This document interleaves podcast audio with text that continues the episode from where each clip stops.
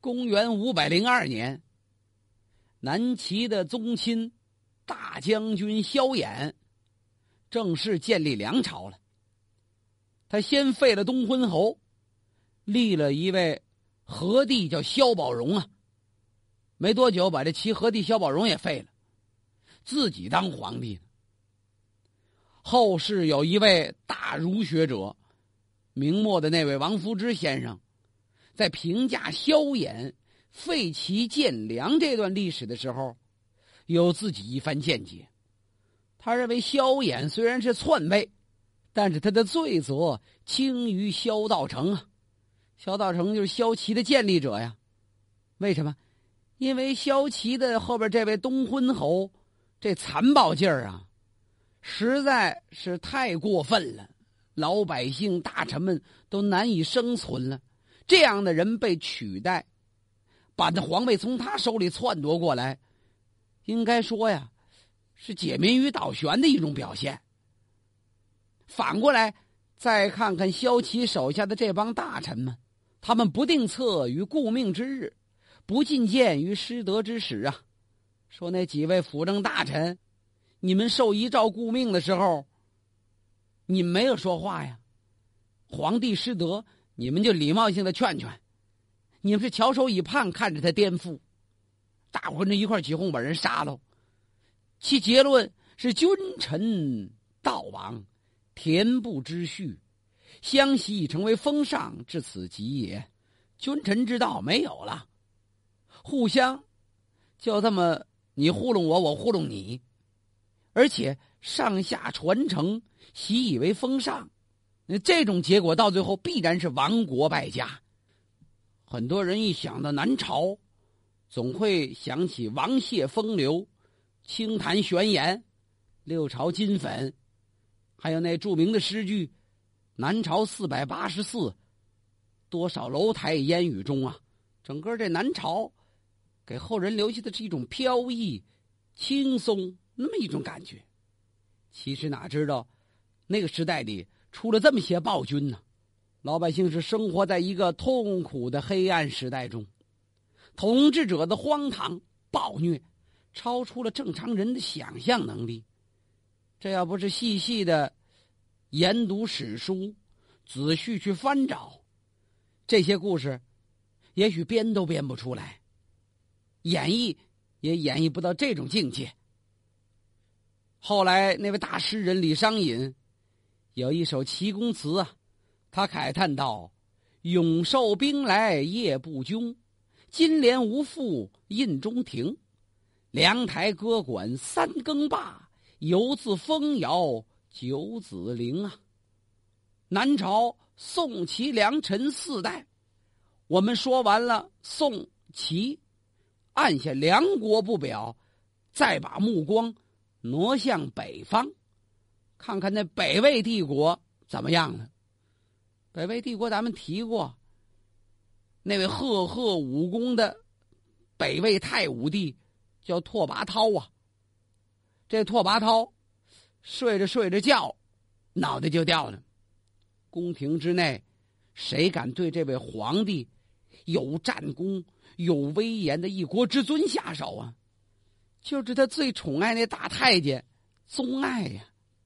这宗爱怕这北魏太武帝追究他自己的过错，宗爱有什么过错？他不污蔑过太子吗？到时候，这位太武帝拓跋焘，这脾气可没准啊！宗爱天天伺候他，宗爱能不知道吗？他说杀人就杀人，今儿对你还恩宠万分，明儿就能把你搬喽，搬喽，脑袋给你搬家了。宗爱心想：别等他杀我，他脾气没准儿。我先把皇帝宰了得了，这大公公宗爱来了个先下手为强啊，趁着拓跋焘睡觉的时候，他用根绳子就要把这一代雄武之主给送上西天了。那要问呢，说文武大臣在这位嗜血君王面前都不敢抬头直视，一说话老得低头瞅着地，怎么的？怕他这目光。大气儿都不敢出啊！那么这位太监家奴怎么就敢下手勒死这位帝王啊？不有句老话吗？叫奴仆面前无伟人呐。你说我多伟大，多光荣，在外边多么威风，在奴仆眼里边，你跟他一样。呃，吃多了也打饱嗝，洗澡时候也得把衣服都脱了，多新鲜呢！摔一跤也可能把哪摔青了，蚊子咬完照样也得挠。喝醉了撒酒疯那更常见了。所以你在外边是正襟危坐，在奴仆眼里，你一钱不值。如果对奴仆有恩，他会知恩图报。像这位大公公宗爱，跟他手下一帮亲信小公公们，他们对这太武帝。这位拓跋焘君王，感情临死也蹬腿啊，多新鲜呢！大公公宗爱带着一帮小公公们，拿绳子这么一拽，眼睁睁的就看着这一代雄主盛年暴死了，就在他们手下活活给勒死。谁来继位呢？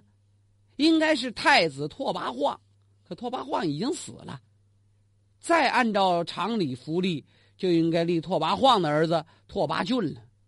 拓跋浚刚刚十三岁，大臣们商量，其中有左仆射蓝颜、侍中何定，还有侍中薛提，这三位，他们呢在商量谁来继位，但是并不知道太武帝是被人暗中杀害，以为太武帝喝酒喝多了，半夜病死了呢。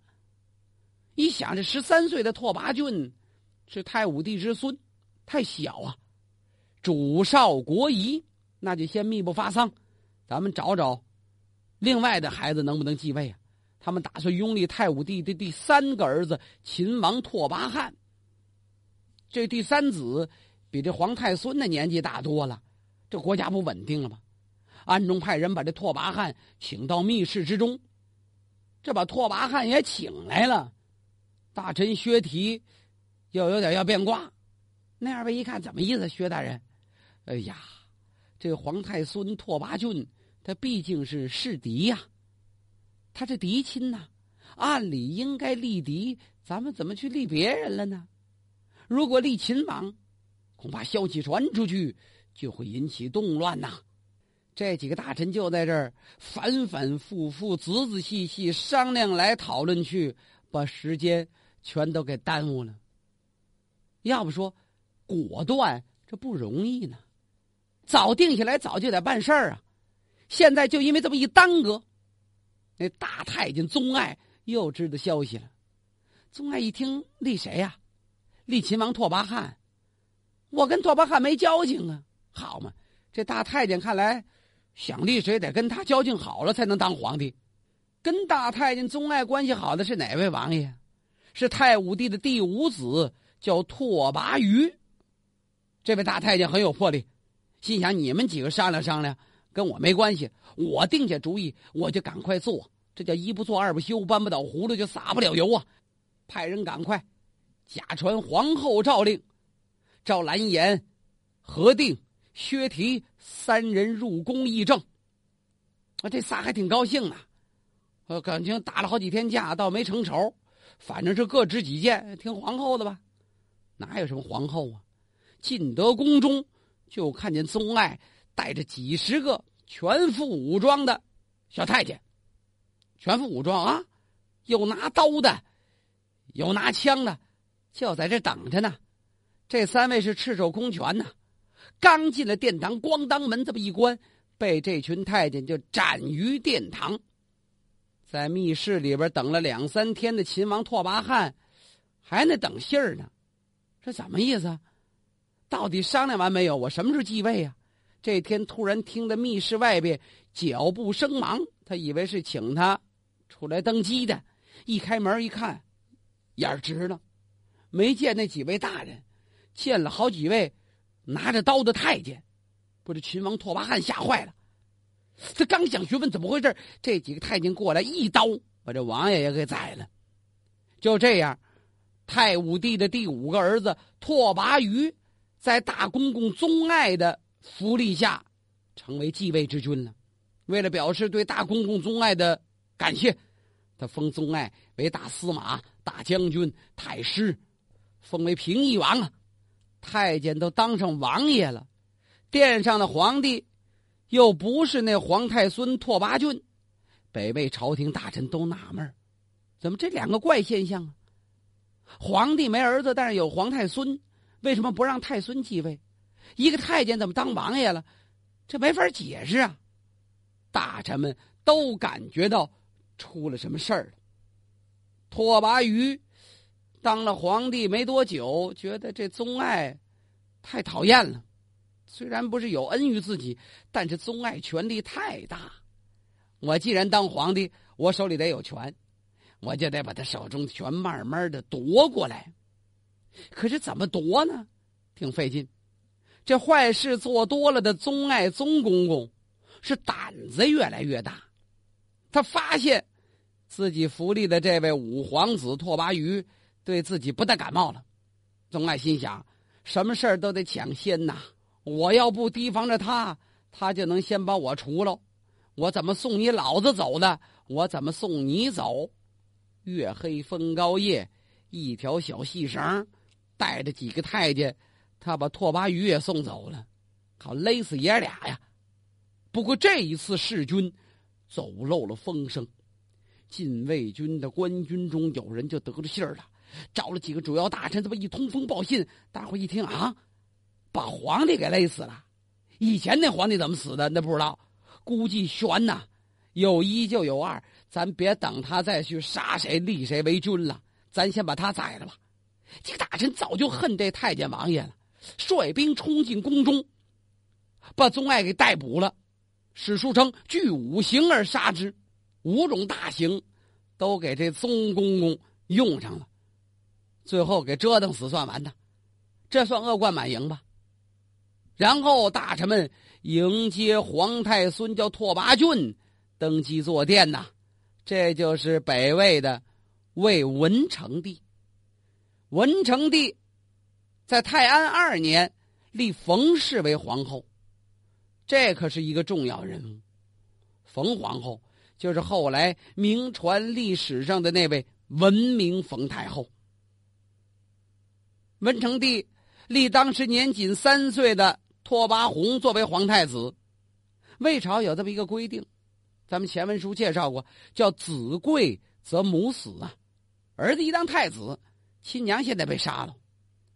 依据制度，当天晚上，文成帝就赐太子的生母李贵人自尽。那么这三岁的皇太子没了娘怎么办呢？交给冯皇后抚养啊。三岁的孩子懂得什么呀？带熟了不照样叫娘吗？哎呀！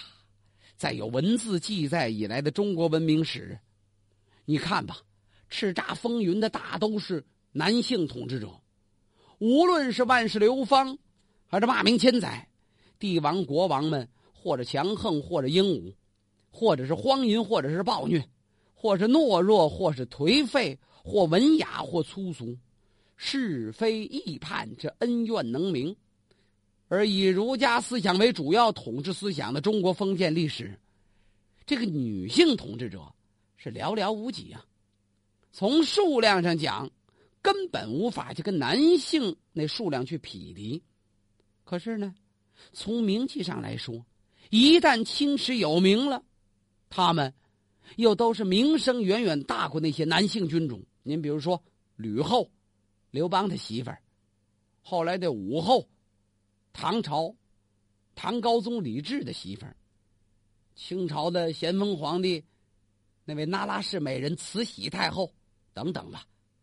无论他们治国之术怎么样，这国家治理的如何，母后临朝，首先，这在儒家思想正统的文化里很难让人接受。这四个字啊，在史书中，经常跟那个淫乱的凶毒啊。专资啊，这些贬义词相连，有句成语叫“牝鸡司晨”呐。牝鸡就是母鸡呀，母鸡打鸣，这不是你的活啊。这成语就是来讽刺这些女性统治者的。鉴于吕后临朝以后对汉代国事宗室的危险，汉武帝晚年要立小儿子刘弗陵为继承人，把他最宠爱的这位美人叫钩弋夫人。也就是刘弗陵的生母，不是给杀了吗？结果汉代后来的帝王们，倒没有完全这么办，赶到北魏这儿，倒是学得很正统，一定要立太子前先杀掉太子的生母，这就造就了这位闻名冯太后，她没有儿子却能够独掌朝纲，这种历史的偶然。这位拓跋宏小太子三岁的时候，就跟了冯太后了。冯太后别说，对这个儿子过继过来的孩子，他是十分的喜爱。关于这个冯太后啊，咱们前文书提过，他的祖父叫冯弘，冯弘是北燕最后一位皇帝，北燕国家被魏太武帝拓跋焘给灭亡了，不是吗？冯弘跑到高丽后。被高丽国王落井下石，给杀了。他的父亲叫冯朗，归附魏国，就被封为了西域郡公，当过秦州刺史、雍州刺史。后来呢，因为牵连案件而被杀。冯太后还做小姑娘的时候，就被送入宫中了。她的姑姑当时是太武帝拓跋焘的左昭仪呀。他的姑姑抚养这冯氏，赶冯氏长了十四岁的时候，文成帝拓跋浚就继位了。你想想，文成帝年纪也不大，俩人年纪相仿，这冯氏长得很漂亮，应该说是标准的美人呢。她又有才华，你小时候受过宫廷教育吗？被选为贵人，跟着因为受宠被立为皇后。偏偏这文成帝短命君王，活到二十六岁驾崩了。根据魏国旧制，皇帝驾崩三天后就要把他生前的玉符器物是一并烧毁呀。文成帝二十六岁，这冯氏也这岁数，按照当时的规定，要烧烧前军的遗物。有一世间，朝廷百官跟宫中的嫔妃们。必须哭临，站那儿不许不哭，难过不难过都得掉眼泪。最难过的就是这年纪轻轻失去丈夫的冯皇后啊！就看这冯皇后痛不欲生啊！作为母仪天下的皇后，这会儿什么也顾不得了，穿白挂素，跺着脚的在那痛哭，哭着哭着，宫女儿们没拦住。就见这位皇后噔噔噔噔噔噔往前猛跑，就奔那火堆去了。你这火堆不小，皇上有多少东西呀？你刨一坑，那哪能烧得完呢？得是大火堆呀！这就往里蹦啊，噌嘣呱的进去了。哎呦，嗷的一声，好像把那些宫女都吓晕喽。有几个太监反应快，扑进火中，把这冯皇后拽过来。老半天，冯皇后才醒过来呀。头发也烧焦了，哎，也不怎么跳呢，居然没毁容。反正磕点碰点这常见，一抢救救过来了。后边人赶快吩咐，不能让皇后这么着急了啊！现在得是太后了，新君继位，贵为太后，把她身边的什么剪子呀、那个利器呀、小刀啊都得收起来，针线活都不许她做了。皇后也不做那个，反正就不能自杀呀。这冯太后，要说这戏演的真不错，通过这一次跳火，让所有的大臣都很动心呐。其实这冯太后要真想自杀的话，何必当着大火面往火坑里跳？谁能忍心让你跳沟里去？他可以上吊啊，可以吞金呐，没这么做，说明这位冯皇后现在的这位太后，她别看年纪轻轻。她很有心计，他在大庭广众之下上演了这一出火蝴蝶，这算大戏了。也不知道他这个雪嫩的肌肤到底留下伤痕没有，恐怕是没有伤及她的美丽，要不就是提前抹了什么防烫伤的药了。反正这一跳是千古一跳，不仅没有毁去容颜，而且显示出了冯皇后作为一个女流，有过胜似男人的勇气。跟超过智者的思维呀！冯皇后领养那孩子今年十二岁了，继位为君就是北魏的献文帝，尊冯皇后为冯太后。献文帝追视自己的生母为元皇后啊，他那生母李氏才可怜呢。当时进宫的时候，献文帝的父亲就那文成帝，又在楼上老远就跑下来了。怎么呢？没见过这么美丽的佳人。这皇帝也够有德行的，抱着这美人，也来不及回宫中那御床上了。找那么一个临时住所，就临幸了，有了这献文帝，受宠了吧？可是偏偏是用他的儿子做太子，按祖训就把这么一个受宠的美人给杀了。那么冯皇后自己倒没生儿子，反过来成为太后了。福兮祸兮呀！今天献文帝在追谥生母的时候，是黯然落泪呀。献文帝可能是很惧怕自己这位后母。难道说后母不疼爱吗？倒不是，冯太后是疼爱加严厉。二一个她自己也很喜欢大权，偏偏这小皇帝他不刚十二吗？很多事情都得听这母后的。有车骑大将军率众造反，小皇帝没辙了。人家冯太后凭着自己的机智跟胆识，很短的时间。稍经周旋，就把这车骑大将军给斩了。这一下，朝野震惊啊！感情这太后是真有能力啊！